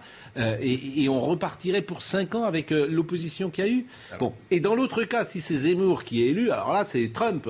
C'est-à-dire que euh, tous ceux qui sont anti-Zemmour euh, se retrouvent euh, pour contester son pouvoir. Donc on est dans une sorte de crise comme ça qui me paraît euh, vous mortifère. évacuez, Vous prenez donc euh, l'hypothèse Bertrand comme étant le candidat, mais vous ne prenez pas l'hypothèse Barnier. Ah bah, que c'est encore plus vrai dans le cas de Barnier, pardon, il est beaucoup moins haut que Bertrand dans pour l'instant, pour l'instant, Ouais. mais est-ce que vous ne pensez pas qu'il pourrait fédérer justement et répondre par à des inquiétudes Barnier, peut- hein. qu'il pourrait répondre à des inquiétudes suscitées précisément par la candidature Mais après, conjuguée de, de est Zemmour et de Le Pen. Oui, non, moi j'y crois pas trop. Moi je souscris à toutes les analyses d'Yvan sur euh, la crise de la démocratie évidemment, voire la guerre civile évidemment. Euh, maintenant, vous pouvez. C'est-à-dire la guerre civile. Bah, Yvan a écrit un livre sur la guerre civile. Mais vous pensez, Bien, oui, je mais pense vous qu'on- pensez je- que la guerre civile est possible en France? Ah oui, je pense qu'elle est complètement possible. Je pense qu'on a des prémices aujourd'hui et, euh, et c'est pas compliqué d'analyser ça. Mais Non, bon, une guerre civile, c'est 50% de la population contre 50% de la Eh, Vous êtes en train de décrire ça, Pascal. Vous venez de dire, attention, on va avoir une France déchirée en deux. Ouais, Bah, eh, mais c'est pas. Oui, mais moi je vais pas. Les gilets jaunes, c'est pas une guerre civile. Non, mais c'est un. C'est des fractures. Eh oui, mais C'est des- fractures multiples. Moi, là où je diffère euh, complètement de Yvan, c'est qu'effectivement, il y a des minorités actives qui sont très dangereuses et qui poussent à des choses très violentes, mais puisqu'on parle des musulmans, les, euh, les musulmans ne sont pas en guerre civile contre notre- modèle. Non, mais pour l'instant, mais bon, par- on- pour l'instant, euh, la oui. guerre civile est là. C'est ça. Mais, mais comme- merci de m'avoir cité. J'ai écrit un livre qui s'appelait La guerre civile qui vient. Voilà. Oui, mais qui vient. Une, guerre civile qui est à bas bruit. Bah si, vous voyez bien que quand vous, quand vous décapitez un professeur dans la rue, c'est déjà un symptôme de guerre civile. Bah non. Moi, je suis pas d'accord avec Désolé, si. C'est un acte terroriste. Oui, c'est un acte de terror. Ben oui, mais la guerre, la, guerre, la guerre civile en Algérie, c'était des actes de terrorisme. Bah, on n'est pas d'accord. Juste, moi, je peux vous répondre sur, sur le, la, la France fracturée. Pas la même, euh... Vous avez raison sur quelque chose, Pascal, c'est que Zemmour suscite un très fort rejet sur sa personne. Je crois que c'est les trois quarts des Français qui, en gros, euh, ne sont pas pour lui. Mm. Il y a des sondages aujourd'hui sur le second tour où vous voyez qu'il est à plus de 40%. C'est-à-dire qu'en fait, les gens peuvent le rejeter, mais quand même voter pour lui, au nom de ses idées. Mm. Ensuite, je vous ai regardé hier matin euh, dans l'heure des pros. Vous pouvez pas être le même Pascal Pro qui nous explique hier matin qu'il y a 61% des Français qui sont d'accord avec le grand remplacement et dire que ah, les... ils sont pas d'accord. Ils sont, ils sont inquiets. plus subtil que ça. Ils reconnaissent et ils, sont... pensent que ça peut arriver. Et ils s'inquiètent à 67%. Oui. Vous, mais vous dites ça, et vous avez raison de le dire parce que c'est la vérité. Vous pouvez pas dire en même temps que du coup Zemmour fracture. Au contraire, sur ce thème-là, il rassemble. J'ai une question. Je, dis que je dis qu'il fracture, comme je dis qu'Emmanuel Macron fracture. Je dis qu'aujourd'hui, pour trouver un consensus d'un homme qui euh, arrive au pouvoir et qui peut euh, travailler pendant cinq ans avec l'assentiment de ceux qui n'ont pas voté pour lui, c'est très dur. Mais c'est vrai de tout ah ben, c'est pas candidats dans ce cas. Ah non, mais c'était pas là on acceptait. Avant, il y avait une forme d'acceptation euh, quand Giscard passe, quand Mitterrand passe. Même la droite, par exemple, en 80, qui est pourtant vraiment remontée. Bah, elle accepte. vous ne trouverez pas un candidat qui a le consensus. Mais je pense que Zemmour ne fracture pas dans la mesure où il veut être lui-même le candidat du, du, du, de, la, de, la, cohésion des droits. Justement, moi j'ai une question. Est-ce que vous ne pensez pas que, imaginons Zemmour au second tour, que ça réactiverait quelque chose qui est en, déclin aujourd'hui, qui est le Front républicain. Parce que justement, Marine Le Pen, avec sa stratégie de la dédiabolisation, et d'ailleurs il y avait une une de Libération il n'y a pas très longtemps là-dessus, sur le fait qu'aujourd'hui le Front républicain s'essouffle un petit peu parce que... Je veux dire, ils plus que... parce qu'au contraire, la, peur que j'ai, pour répondre à votre question, c'est que certains, d'une manière perverse, voudraient pourquoi pas que Zemmour soit président ou que ces idées-là soient au pouvoir pour euh, être en contre, possible, oui. comme euh, ils ont été en contre face à Trump. Face à Trump. Oui, d'ailleurs, ce qui, ce qui voilà. Certains attendent de ça et jouissent de ça ou veulent ça pour dire on va se mettre en contre. C'est pour ça que tu es dans une. Euh, Mais justement, vous pensez pas, parce que c'est vrai que les, euh, toute la stratégie de Marine Le Pen, c'était de faire en sorte que les insultes contre elle, euh, racistes, je sais pas, le, parti, le Front National est un parti sexiste ou des choses comme ça, soient un peu creuses de sens dans la mesure où il n'y ait pas des déclarations explicitement racistes, antisémites de Marine Le Pen. Justement, Éric Zemmour, par exemple, je ne sais pas, l'insulte misogyne, eh ben, il a écrit le premier sexe. Alors, il n'a pas, des, je ne crois pas qu'il ait été condamné par la loi pour des phrases misogynes et tout ça, mais, mais, mais ça, ça, ça redonnerait de la densité à des propos qui en avaient perdu. Mais c'est une vraie question. Je pense que l'opposition à Marine Le Pen et à Zemmour n'est pas de la même nature. C'est-à-dire que je pense que le Front républicain euh, et l'opposition euh, à Marine Le Pen, c'est très injuste. En réalité, elle paye un parti, un nom qui pendant très longtemps a été diabolisé. Ce qui se passe avec Zemmour, c'est en fait il, y a 40 ans de diabolisation et lui il arrive et il dit aux journalistes je me fous complètement de la diabolisation. C'est vous qui l'inventez ça ne concerne que vous euh, ça n'intéresse que vous. Il a parfaitement raison. et donc je pense qu'il l'histoire euh, par exemple on en a parlé hier mais euh, l'affaire du sniper c'est incroyable. fascinant. incroyable. C'est que ça intéresse que les journalistes. Que les journalistes. Parce que les journalistes se croient en fait les journalistes se, pensent aujourd'hui le pilier de la démocratie. Donc ils pensent qu'ils sont sacrés et que s'attaquer à eux alors que moi je, moi, je suis journaliste hein, et je considère qu'il faut s'attaquer à la presse. Ce que vous disiez tout à l'heure sur le, le Figaro Magazine la couverture sur le service mais Dieu merci, il faut faire ce travail. Et, aujourd'hui, les, journalistes, les journalistes ont oublié que la démocratie, c'est le pouvoir du peuple, par le peuple, pour le peuple. Ils pensent que c'est la glorification des journalistes par les journalistes, pour les journalistes. C'est ça qu'on vit en permanence. Zemmour conteste ça aujourd'hui. Zemmour, sur termine, termine, parce que c'est très intéressant. On a eu cette discussion hier que, que le public, le public n'accroche pas. Mais évidemment. Et vous voyez aujourd'hui, personne ne vous parle de cette affaire de sniper à part la presse. Tout le monde s'en fout. Et donc, pour finir, c'est que, pour, pour répondre à votre question, je pense que ce qui porte Zemmour aujourd'hui, c'est justement euh, un, mouvement anti-système très fort, une vague en fait en réalité, qui malgré certaines erreurs qu'il fait, moi je trouve qu'il y a des polémiques qui politiquement sont suicidaires quand il les, les provoque. Par exemple, euh, bah, il fait une campagne. On, a affaire à un candidat qui, qui fait une campagne sur euh, la sépulture des victimes de Mohamed Merah, qui enchaîne avec Pétain, qui ensuite parle des prénoms, le tout pendant un mois et qui passe de 5 à 17 Ça veut dire, c'est pas qu'il y a 17 d'antisémites en France ou de gens qui aiment bien ce genre de polémique. Ça veut dire qu'il est porté par un rejet de la manière dont les médias et les politiques et le petit milieu fabriquent des polémiques en permanence. Mais si si je peux me permettre, c'est pas juste Zemmour. Le succès de CNews, c'est exactement la même chose. Le succès de Valeurs Actuelles, c'est exactement la même chose. En réalité, les gens en ont marre et Zemmour, c'est le mec qui aujourd'hui arrive et qui présente l'addition. Et il dit la fête est finie. Je pense que c'est pour ça que ça marche. mais... Et ça peut aller jusqu'où alors Ça peut aller jusqu'où C'est pour ça que je dis, ne, ne disons pas qu'il ne gagnera jamais, c'est pas on Comprend, on comprend ce vote anti-système parce que pendant des décennies, les partis de gouvernement de gauche ou de droite n'ont apporté aucune solution aux problèmes, notamment identitaires des Français. Mais la question quand même qu'on peut se poser, si Zemmour va plus loin, c'est qu'est-ce qu'il va apporter comme solution dans, le concret? Quelle mais c'est pas le sujet. Mais si, c'est le sujet. Mais c'est ne rien comprendre à Zemmour. Mais, pas du tout. Mais je me tue à dire ça. ça n'a. Mais ce n'est pas le sujet pour les gens. Le vote Zemmour devient quoi s'il se passe rien derrière? Mais en fait, ils comprennent rien. Zemmour. Ah bah, je vais vous dire. Moi, j'ai ces discussions. Je ne vais pas le citer là parce qu'il n'est pas là pour le coup. J'ai cette discussion je vais, le citer quand même. C'est cette discussion avec Jean-Claude Dacier tous les jours. Ça n'a rien à voir. C'est de rien comprendre à Éric Zemmour si, et au vote Zemmour si vous dites on attend c'est ce qu'il va nous proposer. Vous êtes à côté de la plaque. C'est mon sentiment. c'est mon sentiment. C'est pas c'est pas le sujet. même attends, en 2017, la déception. Ce n'est pas. Alors expliquez, Geoffroy, pourquoi vous partagez mon avis Mais je partage votre avis parce qu'en fait c'est très simple. Macron en 2017 il sort son programme au mois de mars. Voilà. Il y a un attentat euh, un mois ou 15 jours avant le premier tour et il dit à la radio je ne vais pas inventer un programme contre le terrorisme dans la nuit. Et il est élu. Pourquoi? Parce qu'il incarne quelque chose qui dépasse de très loin les solutions concrètes. Euh, vous, Eric, vous allez vous intéresser à ce qu'il propose sur le plan économique parce que vous êtes un économiste. Mais en réalité, les Français ne votent pas pour ça. Ils votent pour une idée, une incarnation, un, moment. Et, donc, je suis absolument d'accord avec Pascal. Et j'ai les mêmes discussions avec Dacier. Bah Alors, Olivier Benkemoun, est-ce qu'il est parmi nous Olivier va rentrer, je pense. Parce que derrière, vous n'avez pas de programme, vous n'avez pas de solution. Les gens, ils votent pour mais Attention, il est très, très, très sûr de lui sur tous les sujets. Mais Eric, le, le succès, à mon sens, de Zemmour, c'est qu'il dit précisément ce que les gens veulent entendre en 2021 et qu'il fait un constat cash de la société française qui est partagé, partagé par un grand nombre de Français. et oui, mais c'est l'essentiel. Et que les autres ne dressent pas ce constat, sont dans des circonvolutions, des mensonges, euh, je veux dire, médiatiques depuis des années et un déni. et vous avez quelqu'un qui arrive et qui dit c'est comme ça et ça, tout le monde dit bah oui. C'est plus que ça. Et où on a une petite divergence, c'est que moi je pense que Zemmour peut être le révélateur de cette société qui ne vote plus, de cette société qui est désabusée du monde politique depuis maintenant 40 ans, qui s'est euh, qui s'est retiré sur son Ça, sur le niveau d'abstention, ça va être peut, Et qui peut, qui peut rejoindre aujourd'hui à la fois les Gilets jaunes et la manif pour tous. Et c'est ceci qui va être très intéressant parce que cela donne un potentiel électoral considérable s'il y arrive, naturellement. C'est très compliqué. moi, je pense qu'il s'adresse curieusement plus aux, classes dirigeantes. Éric Zemmour, mhm. pour le moment et que la, France euh, populaire, où euh, il la touche moins, Peut-être parce que lui-même est un peu un télo. S'il veut gagner, il faut qu'il la touche. Mais ah bah ça, vous avez S'il veut gagner, il faut qu'il Dernier mot là-dessus, parce que Olivier Benkemoun entre pour nous parler de la FIAC on va rigoler alors. Ah ben c'est pour ça que euh, moi j'adore la FIAC. Je suis client de l'art contemporain, je le dis, mais vraiment, j'adore ça. Quoi, client non, parce que j'ai pas les moyens, mais j'adore voir ça. Mais ça nous fait parfois sourire. Dernier mot. dernier mot. Vous avez raison. La sociologie électorale, pour l'instant, des gens qui s'apprêtent à voter pour lui, c'est intéressant. C'est très bourgeois, très urbain. Oui. Euh, ça veut donc dire très intello, très, très jeune parfois, des professions libérales, des, des gens de, de, culture. C'est très étonnant. parce que pour connaître Zemmour, faut regarder la télévision, lire des livres ou acheter des journaux. Ce que font les classes, ces sociologies-là.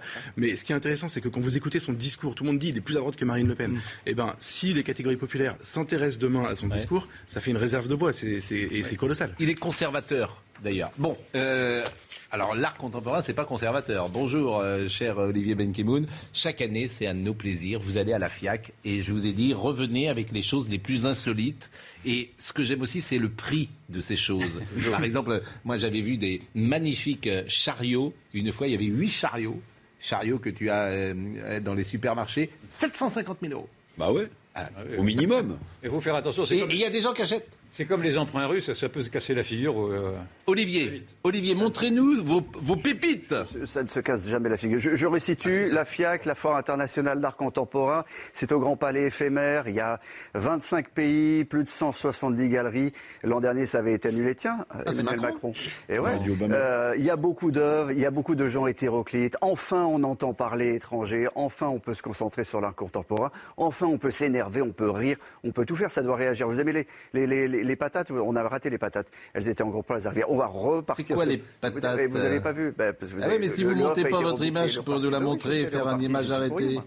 Attendez, elles arrivent, elles arrivent. Donc il y, a tout un tas de, de, choses qui sont étonnantes, qui vont encore une fois vous surprendre, qui sont colorées. Regardez. Ah, Ça, c'est des pommes de terre. Voilà, c'est un mur de patates. C'est un mur de patates. C'est une œuvre collée. C'est pas celle-là que je me suis interrogé. Et puis oh le fameux chariot que vous aimez à 750 000 euros.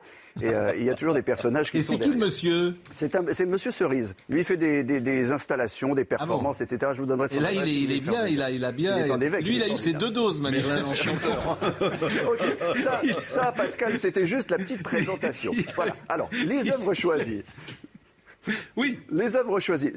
cette année, c'est très récup. On, ah. est dans, on est dans la récup. On est dans des objets que vous avez l'impression d'avoir croisés, mais qui sont utilisés par des artistes. Par exemple, ça, c'est un tapis en mousse de voiture. Euh, qui a été recyclé. Bon voilà. Alors, ce qui marche très bien, c'est les roues de voiture, c'est les pneus. Alors, par exemple, cette œuvre que vous allez découvrir, qui est faite d'un pneu, d'une caisse claire de récup, d'un tissu, d'un cadre de bois sublimissime. C'est un artiste vénézuélien qui l'a fait, euh, qui s'appelle Alvaro Barrington. Et cette œuvre est vendue par la plus grosse galerie hein, sur le marché, c'est Tadeusz Ropac. Ça vaut combien ça? Ça coûte 100 000 euros. Voilà, ben, je, vous, sens sourire. Je sens, en train de. Euh, je, je, vais y aller, hein, parce que j'y vais chaque année. C'est une des plus belles escroqueries au monde. Et je trouve ça merveilleux parce que ça touche des gens riches snobs et qui sont contents d'acheter des conneries pour 350 000 euros. Je trouve que c'est formidable. J'ai pas fini. J'en ai c'est formidable. moi, je, ne trouve pas que c'est des conneries. C'est magnifique. Vous aimez la nature, Pascal? Mais bien sûr que j'aime la nature. Alors, on va regarder une, autre. Euh, celle-là est formidable aussi parce qu'elle est vivante. Ah bah, c'est une œuvre de Michel Blasi, l'art naturel. C'est du vivant, c'est un tapis de coco dans lequel il y a des graines, ça pousse, ça vous engage à l'arroser tous les jours. Et ça, ça vaut euh, combien? ça coûte un peu plus qu'un tapis normal. Ça coûte 35 000 euros. C'est ça qui est fascinant. Le tapis seul chez Ikea, il vaut 9 euros, je le connais. Je, te jure, c'est fascinant. Quoi. Le type qui achète ça, qui achète ça à 35 000 euros, mais, mais, mais, mais, faut, mais peut-être ça peut être un musée, ça peut être une institution. Vous aimez les eaux? J'aime les, quoi os, les os, les os. Ah, les os. Ah ouais. vous allez voir un, artiste. Euh, c'est un fils de médecin qui fait ça, mais ça se comprend. Hein. Ah oui, il, a, il, il, a découpé tout son squelette. C'est son squelette, son propre squelette, c'est fait en marbre. Alors voilà, c'est fait en marbre. Il a fait des scanners de lui-même qui sont à vendre aussi. et d'après les scanners, il a refait tout son ossement. C'est du marbre, c'est formidable. Et ça, c'est Il y a 172 os. Ah oui, mais ça, c'est pas mal. Alors, ça, c'est bien, ça, ça me plaît, ça. Ça, ça vaut combien? 195, hors taxe. 195 000 euros? Oui, hors taxe. On prend. on, prend. on prend, mais pour CNews. Je vais il manquait une œuvre. de faire un petit budget et on va le mettre dans l'entrée. Bah, des œuvres d'art, c'est pas mal pour une entreprise. 195 il y en a toujours. Les entreprises achètent énormément parce que c'est défiscalisé, vous le savez. Une œuvre, euh, une œuvre féministe, il en fallait une quand même, une œuvre un peu engagée. Une œuvre qui fait référence à, à Marcel Duchamp, son ready-made, vous le savez. Euh, il avait exposé ce porte-bouteille acheté chez un commerçant en disant c'est de l'art, ça avait fait scandale. Bon, ben là, ça s'appelle les fleurs du mal. En plus, ah l'artiste féminine a rajouté un, petit quelque chose. c'est des, des, sexes d'hommes. Ce sont des sexes d'hommes. Ben oui, ah par, où, par, où, arrive le mal dans notre époque Ah oui, c'est des sexes avec des testicules, c'est ça. Posés comme des mollusques sur le Donc ça fait un scandale plus ancien plus un scandale nouveau. Ça fait deux scandales et ça fait 60 000 euros le scandale. Ah, le double ça, je ne vais pas prendre des testicules. Ça. Je ne vais pas prendre les, pénis. ils sont quoi C'est en... en, verre soufflé. Alors je ne sais pas si c'est soufflé à la bouche ou pas. Bon, c'est fini malheureusement. Ah ben c'est dommage. J'avais la plus chère. La dernière. Ah ben mettez vite. Alors on va prendre deux minutes. Parce que euh, hop. Alors, ah ben ça c'était ah ça c'est dans le euh, dans le garage euh, au Pouliga chez mes parents. Ben non pas du tout. Ça c'est la plus chère que j'ai vue. Je voulais terminer par pour les enfants. C'est de l'aluminium, c'est de la résine, c'est signé Jeff Koons et ça coûte 4 millions. Ça, ça coûte 4 millions Ça, coûte 4 millions, ah ben, monsieur. écoutez, je vous, assure, dans le, dans le garage, ah dans le garage de, de, du Pouliguen de mes parents, eh bien, euh, quand les enfants étaient petits, et il y avait exactement ces chaises en plastique et, ça, et vous ça, avez, vous avez coûtait 22 euros. Oui, mais ça, vous avez du Kunz chez vous sans le savoir. Jeff, ben enfin, 4 millions. Ben, bon, ça, je ne vais pas l'acheter alors. Et la FIAC, c'est jusqu'à dimanche. Voilà. Alors, il faut y aller. Chaque année, j'y vais, moi. Je prends des petites photos, j'adore ça. C'est vrai que j'ai peu acheté de choses ces dernières années. Euh, je, bon anniversaire à Arsène Wenger. C'est Jacques Vendroux qui est toujours extrêmement délicat, que je salue l'ami Jacques, et qui me rappelle que c'est l'anniversaire d'Arsène Wenger et de Laure Boulot, qui est sur Canal. Donc on, les on est aujourd'hui le 22 octobre. Donc signe de la balance encore, euh, je pense? Le 22 octobre, on n'a pas changé de signe. Euh, et puis alors, j'ai une chanson qui est un peu notre hymne, les amis. Et comme on fête aujourd'hui les 100 ans euh, de sa naissance, eh bien, euh, je vais d'abord remercier, et puis après on chantera ensemble. Je vais remercier Auré Misiraka. Vous pouvez vous joindre en régie à cette petite chanson qu'on va chanter ensemble. Grégory qui était au son, Ludovic Liébar qui était à la vision. Je remercie Jeanne Cancard puisque notre amie Marine est à Prague pour euh, deux trois jours. Elle a pris un petit week-end. elle est Arthur Muriot était là, et donc on va un petit peu partir avec cette chanson qui est notre hymne puisque c'est l'amitié qui nous fait venir euh, ici chaque matin. Nous sommes d'accord. Non, ce n'était pas le radeau de la méduse, ce bateau, qu'on se le dise au fond des ports, oui, au fond des ports. Et il naviguait en perpénard sur la grande mare des canards, et s'appelait les copains